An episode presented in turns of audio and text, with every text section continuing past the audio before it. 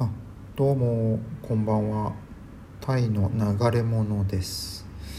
えー今日の放送はですね、えータイ語ができなくても、えータイローカル企業で働けるよっていう内容で話をしてみたいと思います。まあこれがですねもう本当現地採用の方あ目指す方ですね限定のまあ話にはなるかと思いますね今日今日の限っては。えっ、とまあ例えばタイに来て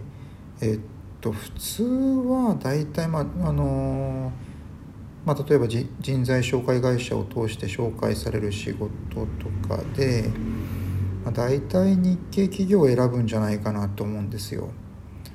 で、えー、と私自身も最初に入った会社は日系企業だったわけですけれどもで、えー、と結局これっていうのはまあ海外で働くのも初めてであるしまああその会社がホワイトなのかブラックなのかもよくわからないということで、えー非常にまあ不安がつきまとうわけですね。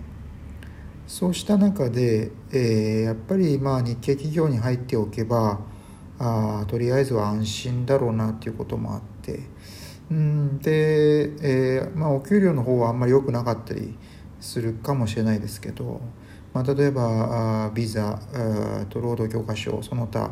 えー何でしょうかねうんまあ、それ以外ですと、まあ、保険のこととかあがあ多少手厚かったりというえことが日系企業にあるんじゃないかなと。まあ、特におあの大手企業の現地採用というなったりえした場合なんか、まあ、私なんかも以前ですね IT ベンダーに、え日系の IT ベンダーですか勤めた時はまあえっ、とですね使用期間でクビになったんですけどその時ねあのー確か1ヶ月か2ヶ月分の給料が出たんですよね。うん。いや非常にねあの手厚い保護だなとね思いましたよ。でまああそんなことがあって、まあ、とりあえず安定安心安全を求めるんだったら日系企業の方がいいわけですけれども。ただやっぱりタイに来て、ね、あるいはまタイ以外の国でもそうなんですけどあのいわゆるその外資系企業あのとかあとはあのローカルの地場の企業っていうのにあのいつかは勤めたいなってそういうね憧れを持ってる人もいるんじゃないかと。いうところでちょっとそうですねそれの実態というかあ少しお話しできればと思いますね。で私がですね長く、まあ、勤めた感じのところですと、まあ、やっぱりそのタイローカル企業で去年働いてたところとかですねあのタイ系の、えー専門商社だったわけですね。でそこなんかはあと要は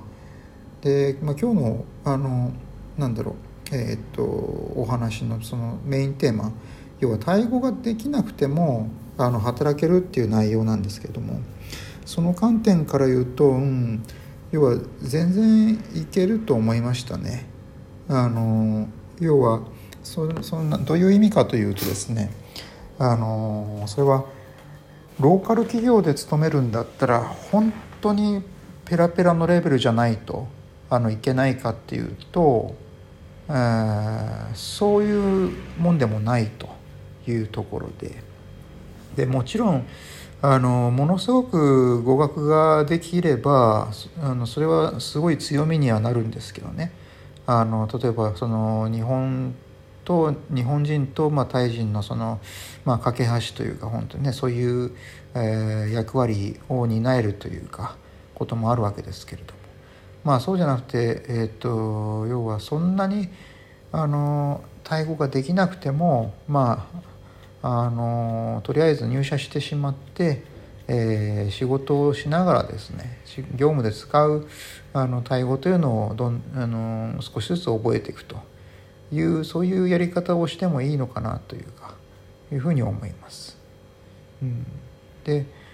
要はあのポイントとしてはあの要は仕事で使うあの言語っていうのは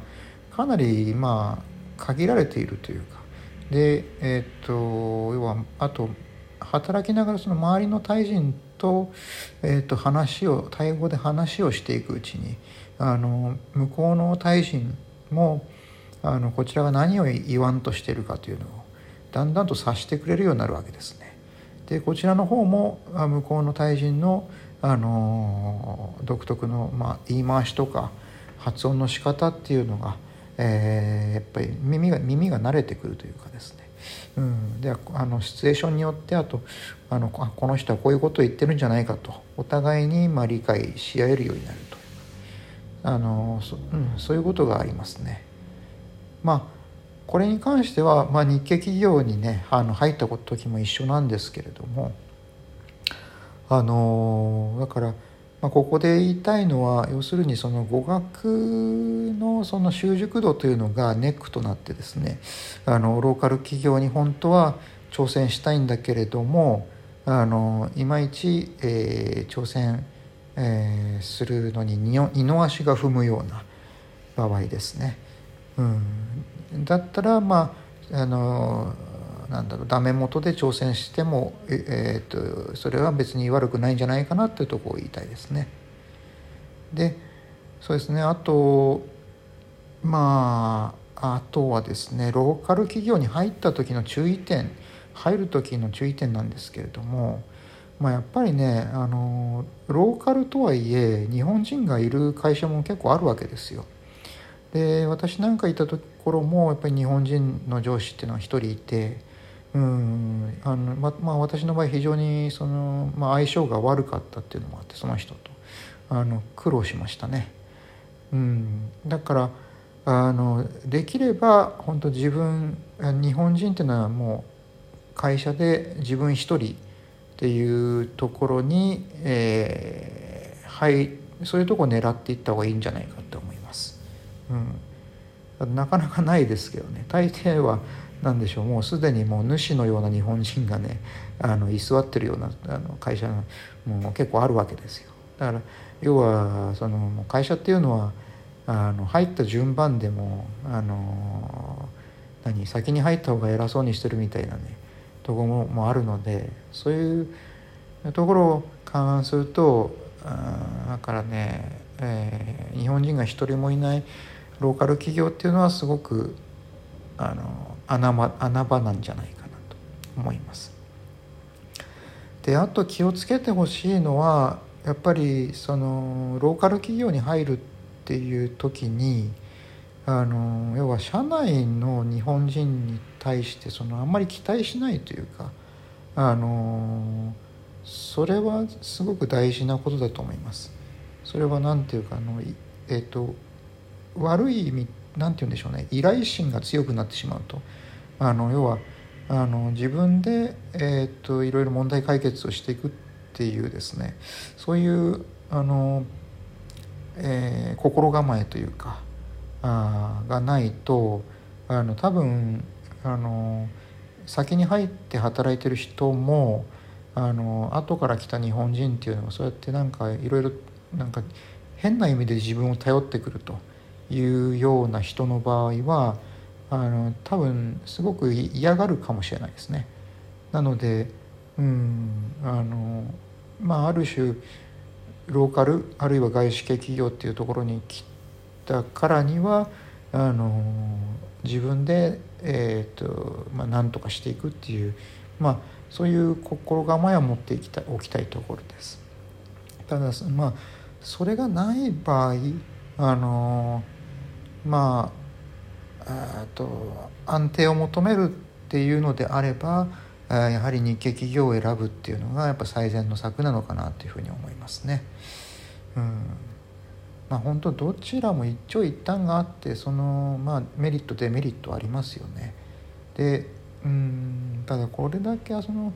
あのまあ転職というものがもうポピュラーになってきている。昨今においては。あとやっぱり、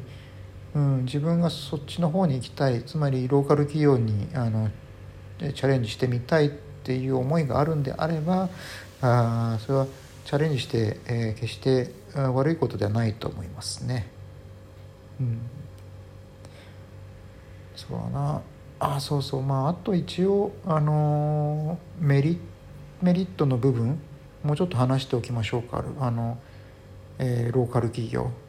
うん。まあそれはやっぱりまああのそこにいる上司との相性もあるんだろうけれどもやっぱりあの圧倒的にその自由度が高いっていうところが魅力の一つとして挙げられるかもしれないですね。うん、で多分あの日系企業に行くと大抵のところでいまだにそのあの朝礼をやっていたりとかあの業種にもよるんでしょうけどね。あの、まあ、朝礼とか幽霊とかねそんなようなのであの社員を管理するようなあのシステムが出来上がってるかもしれないです。特に工場とかね。だからそういう面ではあの非常にそのほうれん草みたいのもあんまりうるさく言われなかったりとか。っていうのもあってえー、っとやっぱりあの自発的、まあ、自律的に働いていきたいと自分のキャリアを作っていくいきたいっていう、まあ、そういう意思があるのであればあやっぱりそういった面でメリットがあのローカル企業にはあるのかなと思います。さてさてまあちょっとこれ今後もまあなんだろう日系とローカルの違いまたちょっと別の観点からもしかしたらあの違う回であの今後話していくかもしれません。じゃあどうもありがとうございました。失礼します。